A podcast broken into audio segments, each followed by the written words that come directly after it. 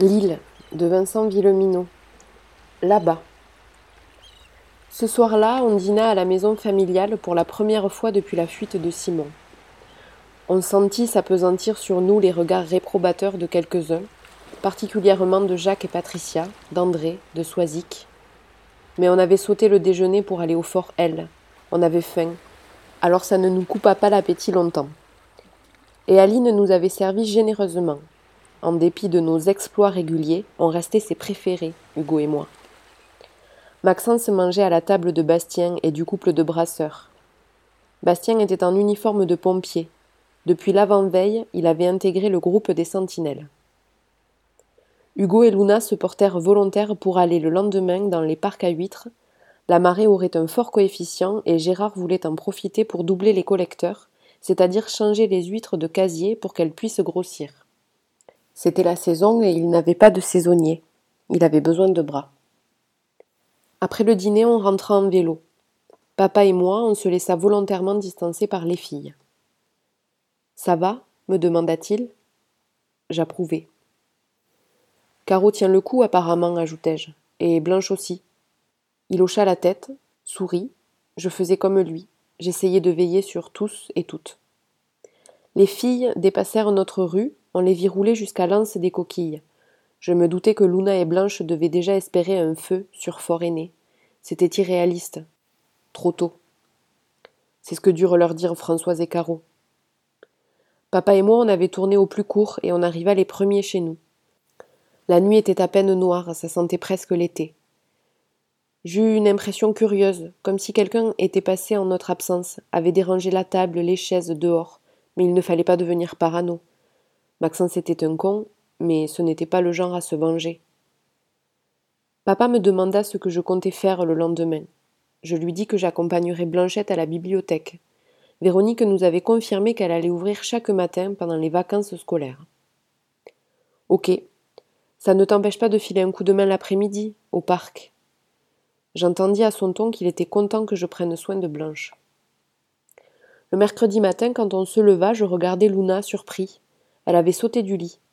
Pour la première fois depuis le dimanche soir, je n'eus pas le sentiment qu'être vivante représentait une charge trop lourde pour elle. Et même, à bien y réfléchir, pour la première fois depuis le lundi précédent, le jour où Simon lui avait demandé de l'accompagner. Je ne m'étais pas rendu compte du poids qu'elle avait dû porter, de ses conflits intérieurs. Là, elle chantonnait en enfilant ses bottes, peut-être parce qu'elle adorait les parcs à huîtres, peut-être parce que c'était une façon d'accomplir quelque chose que Jean faisait d'ordinaire pendant ses vacances, ou peut-être parce qu'elle pensait sincèrement qu'aujourd'hui Simon rentrerait avec sa sœur et notre frère. Je crois qu'elle avait encore une foi aveugle en lui et en l'avenir, à ce moment-là. Nous sortîmes assez tôt, nous aussi, Blanchette et moi, et nous allâmes au cimetière pour qu'elle parle devant la tombe de son père.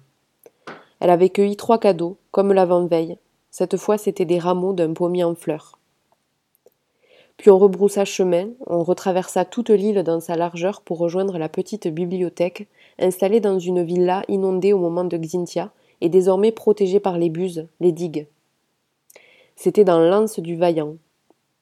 En chemin, on embrassa tout le paysage marin. Blanchette me tapa dans le dos, me demanda de m'arrêter. Je freinai, elle sauta du porte-bagages et me montra le fort d'aîné. Hier il n'y avait aucune chance, reconnut-elle. Mais si nos calculs sont bons, dans le meilleur des cas, il pourrait y avoir un feu ce soir. Je pense pas.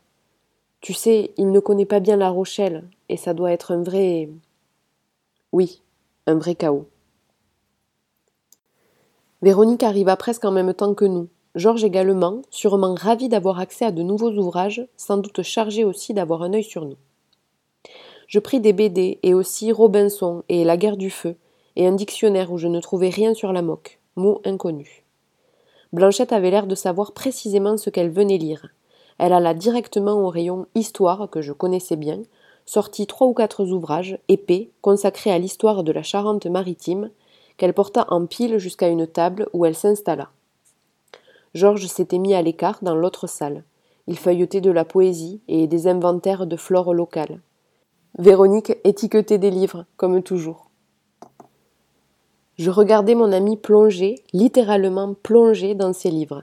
Elle était encore trop petite et ses pieds se balançaient sous sa chaise. Une ride sérieuse barrait son front quand elle était ainsi accaparée par le savoir. À un moment, elle releva les yeux vers moi, vit que je la regardais, elle me dit Je lis une histoire du siège de La Rochelle, au XVIIe siècle. Ce fut si terrible que les habitants finirent par manger les chevaux, les chiens et les rats. Ensuite, ils chassèrent les femmes, les enfants et les vieux hors des murailles, parce que les assiégés ne voulaient pas de bouche à nourrir inutile. Les expulsés furent canonnés par l'armée de Richelieu. Tu te souviens, les trois mousquetaires? Je secouai la tête, négativement. Je ne l'avais pas lu. Et à la fin, les défenseurs se firent massacrer, presque tous, avant qu'on leur rende les honneurs. C'était une guerre, la marine et l'armée royale assiégeaient la ville, précisa la voix de Georges, depuis l'autre salle de la bibliothèque. Cela me confirma dans l'idée qu'il veillait sur nous, plus qu'il ne lisait. Ça n'a donc rien à voir, ajouta-t-il rassurant. Qu'est-ce que tu en sais? demanda Blanchette. Tu allais voir, là-bas, ce qui se passe en ce moment? Derrière le reproche injuste, j'entendis dans sa voix une angoisse. L'après-midi, je laissai mon ami reprendre ses lectures avec Georges qui avait obtenu de garder les clés de l'endroit.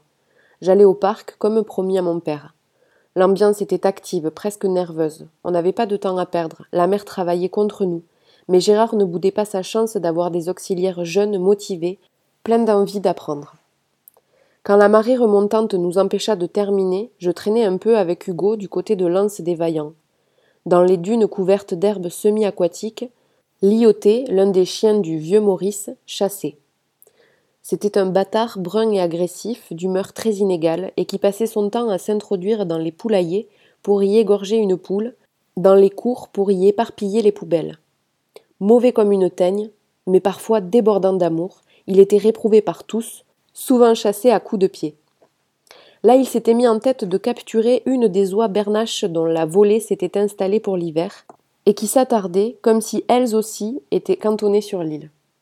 Bien sûr, chaque fois qu'il approchait dans ses affûts, faisant bouger les hautes herbes d'un vert presque criard, les oiseaux s'envolaient en groupe, allaient se poser un peu plus loin. Suivait un concert de cancardements indignés. Théoriquement, il n'avait pas une chance, elles étaient plus vives que lui et elles avaient le ciel entier. Mais elles se reposaient toujours à une cinquantaine de mètres, tout au plus, à une envolée des dunes d'herbe. Et il comptait sur son obstination, sur la seconde d'inattention de l'une d'elles, sur l'usure peut-être. Et qui sait, il arriverait à ses fins. Ce spectacle me mit d'abord mal à l'aise, puis m'emplit de mélancolie. Il me sembla qu'il racontait quelque chose de ce que nous vivions, nous aussi. Nous étions les oies. La moque était ce chien vicieux, patient, éternellement en chasse. Le soir approchait, il n'y avait pas de feu au fort aîné. La belle humeur était retombée aussi chez Luna. On dîna avec nos parents, à la même table, éprouvant cette impression de conversation morne quand c'était le bourdonnement paisible, la simple rumination du jour. Il y eut un moment embarrassant, puis glaçant, quand Aline vint demander à Caro comment elle allait. Avec cette sincérité, déroutante des familiers du malheur, la mère de Blanche répondit qu'en un sens, elle allait bien. Mieux. Qu'elle était presque en paix. En paix? Oui, tu sais, depuis la mort d'Henri, j'ai toujours vécu dans l'angoisse cette peur terrible qu'il arrive quelque chose à nos enfants, cette certitude que ça allait se produire. Maintenant que c'est arrivé, en un sens, je ne suis plus dans l'angoisse. Je ne me demande plus quand et où je vais l'apprendre. On se regarda, gêné. Je vis Blanchette fermer les yeux un instant, les rouvrir, fuir mon regard. Ils. Ils vont certainement revenir, balbutia Aline avant de fuir notre table. Quand elle fut partie, on se tut encore quelques secondes.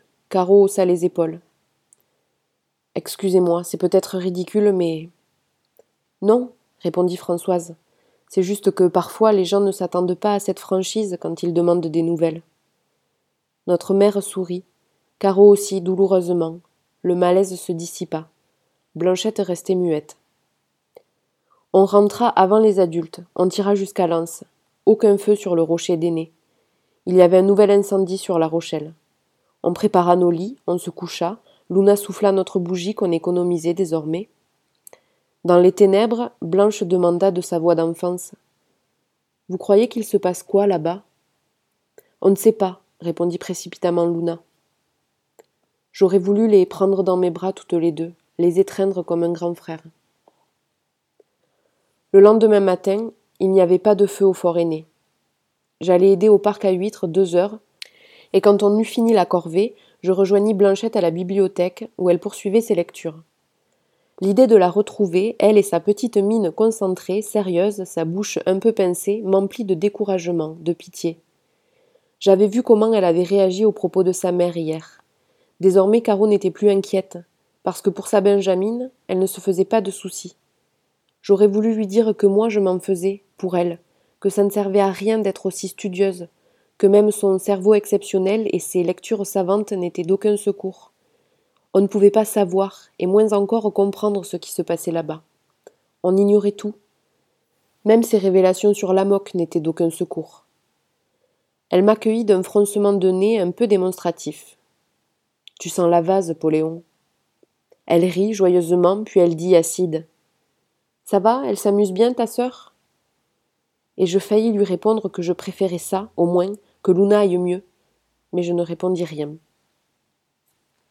Et puis au moment d'aller déjeuner, on eut des nouvelles du continent. Pas de fumée comme cette semaine plus tôt, ni le feu que nous espérions. Cela prit la forme de deux fusées rouges, des cartouches de détresse qui éclatèrent très haut dans le ciel, tirées depuis la pointe de la fumée. Tandis qu'on regardait leur fumée laisser deux traînées dans le ciel, nous vîmes un bateau qui approchait, se précisait à vue d'œil. On entendit le moteur du Zodiac au port. Le bateau était un cabin cruiser de plaisance assez grand, très blanc sous le soleil de biais qui précède les pluies. À son bord, on voyait plusieurs silhouettes. À cette distance, on ne l'entendait pas, mais il semblait foncer, sauter sur les vagues. Il suivait le chemin des bacs. Il tira de nouveau des fusées. On comprit qu'il se passait quelque chose de parfaitement inédit quand Hugo passa devant nous, pédalant à toute allure et criant Au port Je sautai sur mon vélo, Blanche s'accrocha à moi. Dans notre dos, Georges se mit à courir. On fonça vers la jetée.